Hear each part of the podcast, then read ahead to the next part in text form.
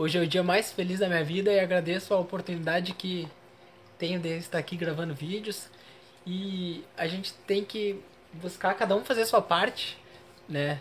Se cada um fizer uma partezinha, a gente vai ter um mundo muito melhor, porque às vezes você não é bom de falar, você não é bom, mas aí você cuida dos animais, aí uma outra pessoa, né, pode fazer vídeos ensinando como cuidar de plantas e uma outra pessoa ensina a tricotar. Se cada um puder doar um pouquinho de si, né, para o próximo, a gente cresce enquanto sociedade.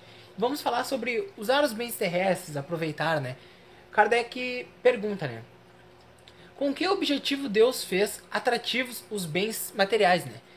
Então, tipo assim, a gente gosta dos bens materiais, isso é algo que é inegável, né? Aí o Kardec pergunta, por que, que a gente gosta dos bens materiais, né? E por que, que Deus os fez assim? Aí a resposta é, para exercitar o homem ao cumprimento da sua missão e para também, em alguns casos, né, prová-lo da tentação. Aí o Kardec pergunta: qual é o objetivo da tentação, né? Aí a pergunta é: desenvolver a sua razão, o que deve preservá-lo dos excessos, dos excessos.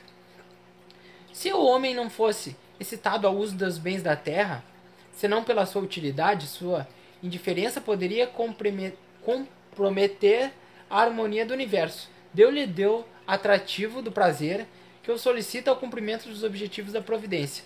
Mas por esse mesmo atrativo, Deus quis, por outro lado, experimentá-lo da tentação, que o arrasta para o abuso, do qual a razão deve né, defendê-lo. Aí fala que, né, que usufruir dos bens tem limite, né? Aí a resposta é sim, para vos indicar o limite do necessário. Mas pelos vossos excessos chegais à saciedade e nós mesmos que vamos nos punir pelos nossos excessos, né? Aqui diz na nossa própria consciência. Que pensar do homem que procura nos excessos de todos os gêneros um refinamento dos seus prazeres? A resposta é: pobre da natureza que é preciso, né, é, lastimar porque ele está perto da morte. Aí pergunta, da morte física ou da morte moral? A resposta é de uma e de outra. O homem que procura nos excessos de todo o gênero o refinamento dos prazeres coloca-se abaixo dos animais, porque os animais sabem se deter na satisfação da necessidade. Ele abdica da razão que Deus lhe deu, né, por guia.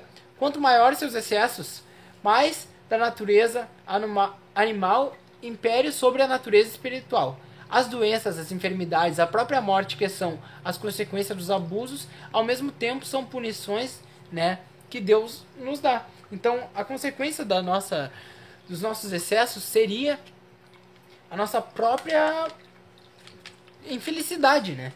E fala que tem os excessos de várias formas.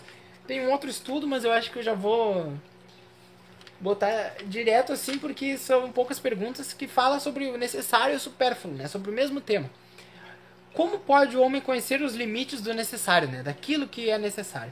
A resposta é: o sábio conhece por intuição. Muitos conhecem por experiência própria. Né? A gente vê aquilo que não é bom pra gente por nossa própria experiência.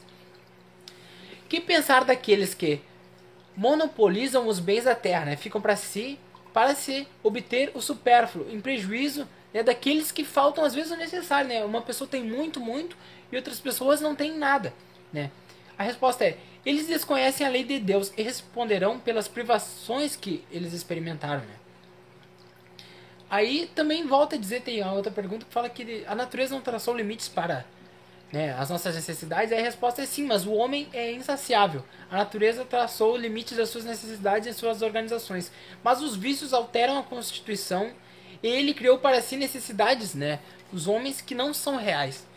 Estão sempre buscando mais a gente tem que ter em mente, né, que os bens ali, ó, Deus condena a gente ser rico ou buscar ter dinheiro, ou então a gente que, né, no nosso caso, que está buscando atrás de algo. Às vezes a gente pensa, Deus condena isso? Não. Porque o livro dos Espíritos aqui alerta, que fala sobre os excessos. O que é demais que deve ser combatido, que a gente deve, né? Mas não a nossa. Porque a gente vive no mundo material e a gente tem necessidades materiais e não há, não há um erro. Tipo, eu que sou músico, né? Ah, eu, eu comprar um instrumento, né? Não há um erro, desde que, que aquele seja de uma forma digna, você trabalhou para aquilo, você juntou o dinheiro. Não.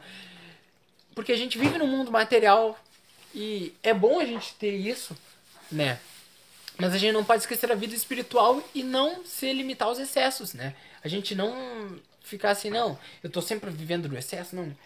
Quero aproveitar mais, eu quero mais e mais e mais e mais. Não. Né? Os espíritos falam isso. A gente, a gente tem que aproveitar os bens daqui, porque estão aqui por algum motivo, né? E não é errado a gente tem a você querer crescer, você querer estudar, você querer trabalhar, porque a gente tem que estar tá sempre querendo evoluir em vários aspectos da nossa vida, intelectualmente aprendendo mais coisas, economicamente, porque não não há erro nisso, né? Espiritualmente, a gente tem que estar tá sempre buscando mais e evoluindo, né? Mas sempre cuidar os excessos, né? Se aquilo não faz bem, até o estudo, a gente pensa, ah, não, estudar é sempre bom, mas às vezes você se cobra muito, você adquire alguma doença psicológica, né? Uma depressão por de tanto estudar. Então todos os excessos são prejudiciais de qualquer qualquer gênero, né? A gente tem que buscar ter sempre uma vida equilibrada. O equilíbrio é a chave, né?